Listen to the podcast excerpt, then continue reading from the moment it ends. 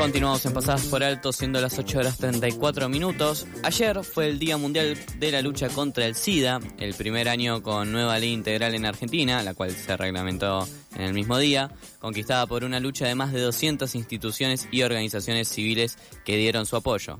Por eso estamos en comunicación con José María Divelo, activista de la Fundación Efecto Positivo. ¿Cómo estás, José María? Acá Toto te saluda. Hola, buenos días. Un gusto saludarles y saludar a toda la audiencia. Buen día. Buen día. José María, ¿cómo te significó conmemorar el día de ayer?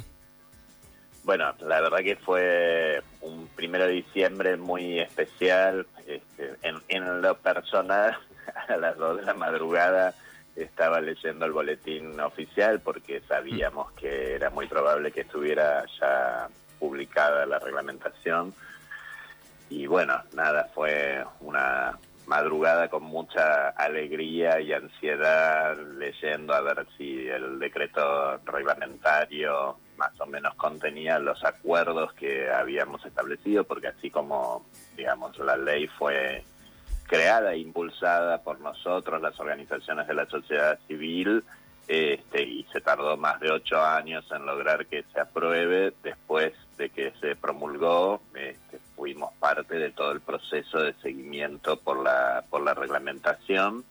Y bueno, nada, muy, muy alegres eh, y feliz de que, bueno, esté la reglamentación porque esto implica que efectivamente se va a dar la, la aplicación y algo que, que, que era muy urgente para muchas personas, particularmente justamente por lo más importante que trae de nuevo esta ley, que es todo lo, que tiene que ver con la respuesta social y la protección social, por ejemplo, el capítulo de seguridad social que incluye las pensiones no contributivas y la jubilación anticipada, que hay muchas personas eh, con VIH y hepatitis virales crónicas que estaban esperando porque eh, las van a significar su subsistencia, ¿no? José María, aquí Nicolás, me quedo con lo que estás diciendo recién. Se habla mucho de la asistencia interdisciplinaria para los pacientes de esta ley. ¿Qué nos puedes contar de esto? Sí, bueno, esta ley, de hecho, su propio título es Respuesta Integral al VIH, la hepatitis, tuberculosis e infecciones de transmisión sexual y tiene eh, en su artículo 2 una definición donde, digamos, justamente define lo que es este abordaje integral. Y, como les decía antes, la, columna fundamental que se suma a lo que fue la histórica ley del año 90, la, llamada ley de lucha contra el SIDA, este, que, que, fue en su momento una ley de vanguardia, una de las primeras leyes en el mundo, primera en la región, este, pero que era una ley que en ese momento, en los años 90, donde ni siquiera teníamos los esquemas de tratamiento antirretroviral y, y digamos, el VIH era casi un sinónimo de muerte en esa época, eh, la urgencia en la atención biomédica este, y sanitaria era lo fundamental y por eso el eje de la ley anterior estaba centrado en lo biomédico.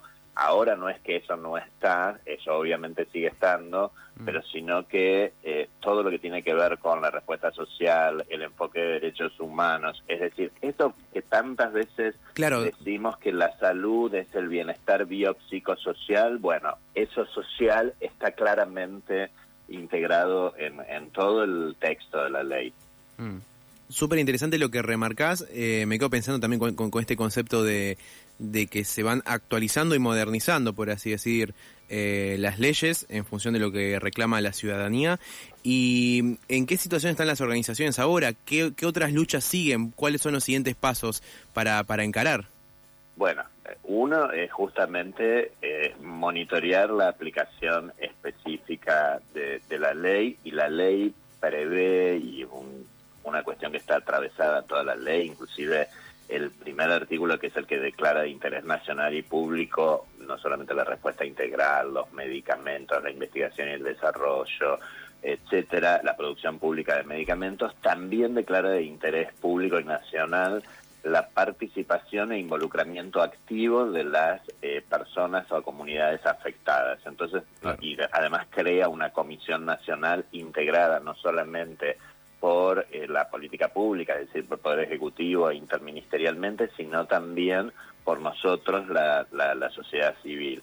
O sea que lo que vamos a hacer es, a partir de ahora, la, la, construcción de las políticas públicas va a ser en forma conjunta con nosotros mm. adentro, construyendo esas políticas públicas. Y lo primero que vamos a hacer en esa construcción es monitorear toda la aplicación eh, efectiva de la mm. ley, porque ya sabemos que muchas veces las leyes son maravillosas y reconocen derechos increíbles y después finalmente no hay una aplicación efectiva. Y ya tenemos algunas pequeñas cosas que eh, han quedado en la reglamentación no como nosotros hemos querido, tenemos ahí una una herida muy muy fuerte, muy muy dolorosa y que fue que en, la reglamentación ya nos había pasado durante el proceso legislativo, hay un inciso que incluía una enumeración de las poblaciones claves y con mayor prevalencia de estas enfermedades,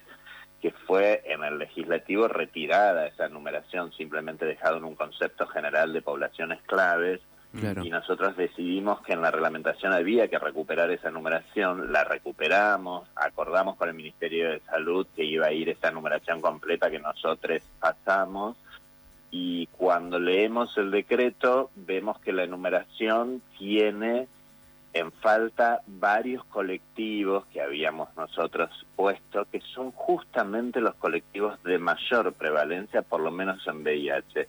Y, es terrible para nosotros que eso haya pasado, si bien obviamente la ganancia con toda la ley es muchísima, pero vamos a dar eh, ahí una pelea importante. Eh, aparte fue tan loco que la contradicción, en, en el mismo primero de diciembre, el mismo día de ayer, sale el boletín epidemiológico donde hay un, señalamiento muy claro a que el VIH en la Argentina es una epidemia concentrada con prevalencias mayores en mujeres trans, varones que tienen sexo con varones y trabajadoras sexuales, y estas son justamente las poblaciones que sacaron del decreto.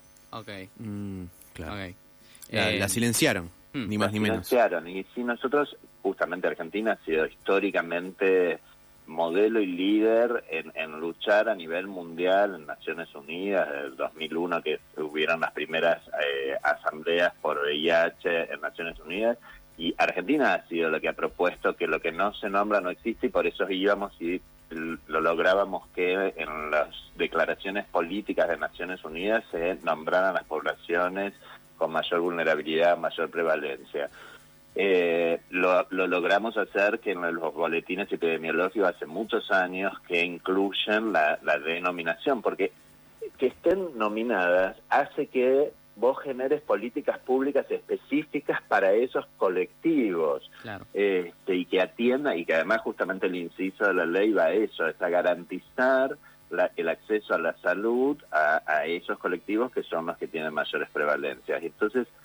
la verdad que fue como una puñalada cuando nos encontramos que justo los colectivos de la diversidad y disidencia sexual y, de las personas trabajadoras sexuales y, o en situación de prostitución, que así estaba puesto en, en, la enumeración, hayan sido sacados. Mm. Bueno, José María, muchísimas gracias por tu tiempo.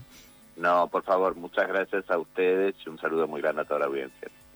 Entonces pasaba José María Divelo, activista de la Fundación Efecto Positivo, para contarnos sobre la reglamentación de la nueva ley integral de la lucha contra el SIDA.